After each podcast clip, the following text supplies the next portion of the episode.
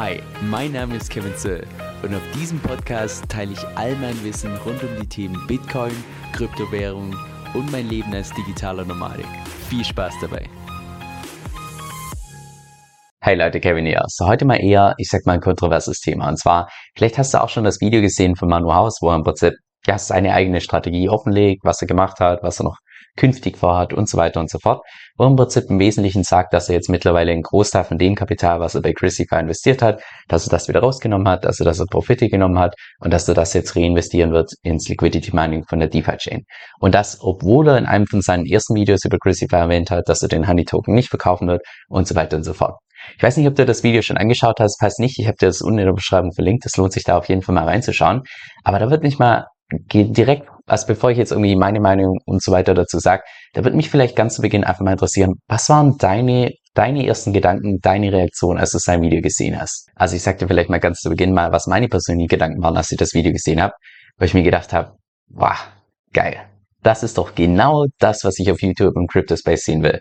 Dass jemand, der tief drin steckt in der Materie, jemand, der schon zigtausende Euros verdient hat im Crypto Space, dass der eins zu eins seine Strategie teilt, weil das ist doch genau das, wo wahrscheinlich Leute Hunderte bis Tausende Euros zahlen würden, um genau diesen Brain Juice entsprechend zu bekommen. Und er serviert sie hier einfach for free on YouTube. Aber wenn wir uns mal da die ganzen Kommentare drunter durchlesen, also es gibt definitiv ein paar positive, die das Ganze wertzuschätzen wissen, aber in den Kommentaren lese ich ganz, ganz, ganz viele Vorwürfe im Sinne von, hey, erst sagst du A und jetzt machst du irgendwie B und du hast jetzt irgendwie nur dein Gewinn, weil ich jetzt einen Verlust habe und so weiter und so fort. Er würde seine Coins dumpen auf Kosten seiner Community und so weiter und so fort. Also ganz, ganz, ganz viele Vorwürfe in den Kommentaren. Aber jeder, der Club Manu Haus ein bisschen besser kennt oder einfach persönlich kennt, der weiß, das ist einfach nur eine super ehrliche Socke. Und wenn Manu Haus vor drei Tagen bei YouTube sagt, er wird keine Honey Tokens verka verkaufen, dann weiß ich zu 100 Prozent, dass es vor genau drei Tagen seine persönliche Meinung war. Nur, dass sich die wahrscheinlich jetzt im Zeitverlauf einfach durch irgendwelche Fakten geändert haben. Weil, wenn sich die Fakten ändern, Warum sollte er nicht seine eigene Strategie anpassen? Das ist so ähnlich wie, ich glaube, erst letzte Woche oder so habe ich persönlich einen Vorwurf bekommen von, ich vermute mal einem DFI-Maxi, ich kenne die Person nicht, nicht persönlich, aber der meinte im Sinne von, hey Kevin, vor einem Jahr hast du noch erwähnt, so von wegen DeFi-Chain, das siehst du langfristig, da bist du langfristig investiert und jetzt tue ich irgendwie der DeFi-Chain den Rücken kehren, was ich ja nicht tue. Ich bin nach wie vor investiert, ich werde nach wie vor über die DeFi-Chain reden, aber so halt dieser, dieser Vorwurf, wo ich mir dann gedacht habe, ja, also gerade als Investor, wenn sie halt die Fakten von diesem Investment ändern, warum sollte ich dann nicht meine eigene Strategie abändern? Das, das würde ja keinen Sinn ergeben. Und genau gleich ist es hier bei Manu. Also ich meine, wenn er jetzt vor zwei Tagen noch gedacht hat oder vielleicht sogar gestern noch gedacht hat, dass seine Strategie die richtige ist, dann kann das einfach heute schon wieder anders sein, weil sich einfach die Fakten so ein Stück weit geändert haben. Und ich glaube, was viele Leute in dem Video beispielsweise komplett übersehen haben, ist die Tatsache, wie sehr er sich eigentlich mit seiner Ehrlichkeit selbst ins Bein schießt. Was er jetzt im Prinzip gesagt hat, ist, okay, ein Großteil von den Profiten bei Christify hat er rausgenommen und damit will er jetzt ins Liquidity Mining im Ethereum-Netzwerk bei der DeFi-Chain gehen. Und was glaubst du, wie viele hunderte Leute jetzt wahrscheinlich genau eins zu eins das gleiche machen werden, weil sie denken, hey, Manu Haus, der hat Ahnung, also ich mache das jetzt mal einfach nach. Aber wenn wir uns mal derzeit jetzt die APRs anschauen, im Ethereum-Netzwerk bei DFI, ja, wir haben ja 7% im Pool mit USDT, wir haben 10% im Pool mit USDC und 15% im Ethereum-Pool.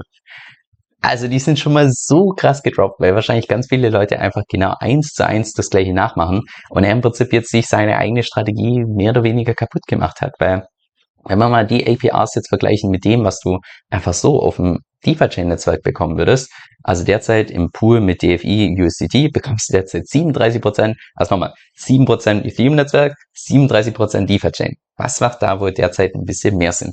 Oder genauso USDC bekommt man derzeit 25%, im Ethereum Pool derzeit 22%, das heißt, die Pools sind Stand heute gar nicht so rentabel wie, ja, wenn du das Ganze einfach über die Lightwaller bei der DeFi-Chain selbst machen würdest. Und ja, die großen Rewards, die werden da erst noch kommen. Ich glaube, am 22. August sind dann die vollen Rewards live. Das heißt, das wird wahrscheinlich im Safe-Lauf noch höher gehen. Aber es kommt ja auch ständig neues Kapital nach. Von daher kann ich mir nicht vorstellen, dass man da jetzt so unglaublich viel mehr verdienen kann. Kann ich mir echt nicht vorstellen. Und das ist, glaube ich, ein Punkt, den viele Leute bei seinem Video beispielsweise hier komplett übersehen haben, wie sehr er sich einfach durch seine Ehrlichkeit selbst ins Bein schießt.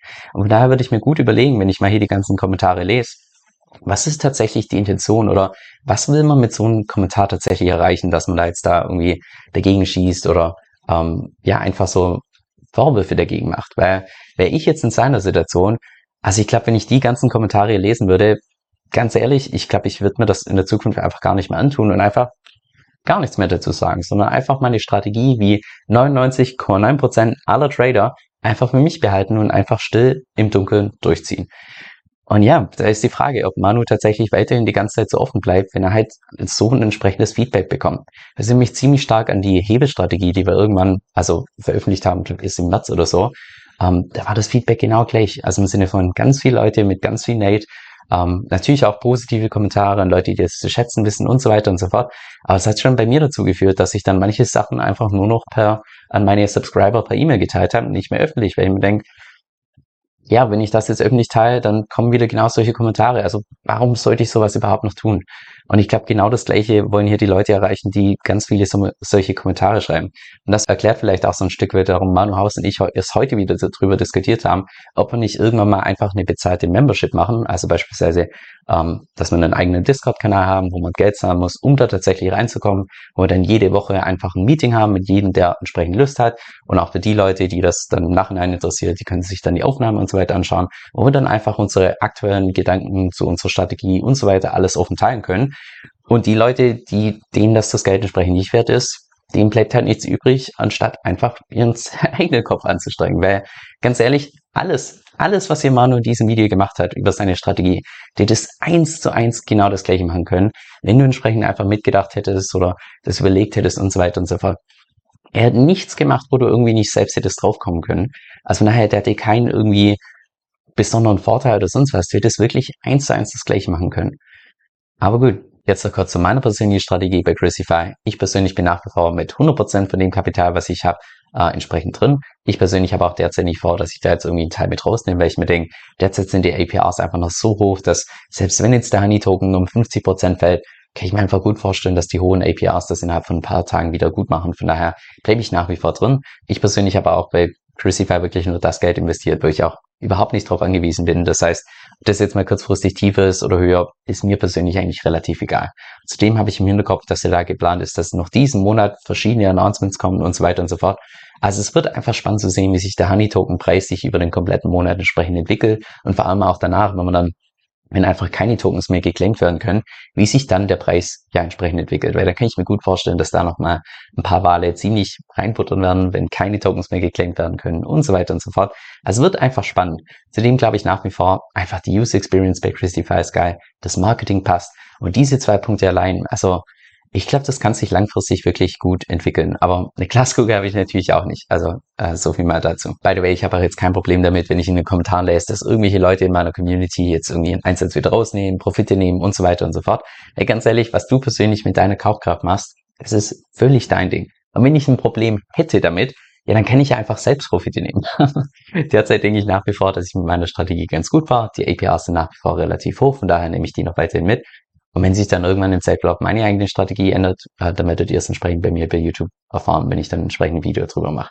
Aber ja, mein persönliches Augenmerk liegt gerade mehr daran, dass ich noch ein bisschen mehr Kredit nehmen möchte bei meinen Worts auf Make It Dar und dass ich mir jetzt gerade im Überlegen bin, wie ich das möglichst risikoarm anlegen kann. Da wird auch morgen dazu noch ein etwas ausführlicheres Video kommen. Da habe ich auch intensiv mit Manu drüber diskutiert, wie man das am besten macht, wie man möglichst kein Kursrisiko hat und so weiter und so fort. Da gehen wir morgen drei verschiedene Möglichkeiten durch und dann mal schauen, für was ich mich tatsächlich ins, endgültig entscheiden werde. Falls du zu denjenigen gehörst, die gut durch Visuelles lernen, dann könnte das Kryptomagazin vom Bitcoin Echo für dich relevant sein. Das ist das mit Abstand größte Kryptomagazin im deutschsprachigen Raum und kommt auch jeden Monat sowohl in Print als auch digital raus. Und mit rund 70 Seiten hältst du da immer die aktuellen News, Analysen und so weiter. Durch meinen Rabattcode Kevin-Bonus bekommst du da noch zusätzlichen Rabatt von satten 25% und damit kostet dann das digitale Jahresabo nur noch 41,99 Euro.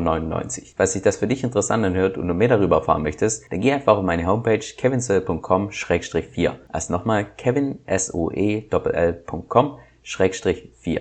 Bisher habe ich von meiner Audience immer nur das Feedback bekommen, dass das richtig cool gemacht ist. Von daher bin ich mal gespannt, was du dazu sagst. Und jetzt noch ein kurzer Disclaimer. Dieser Podcast stellt weder eine steuerrechtliche noch eine finanzielle Beratung dar. Das heißt, alle Inhalte sind wirklich nur zu Informationszwecken bestimmt.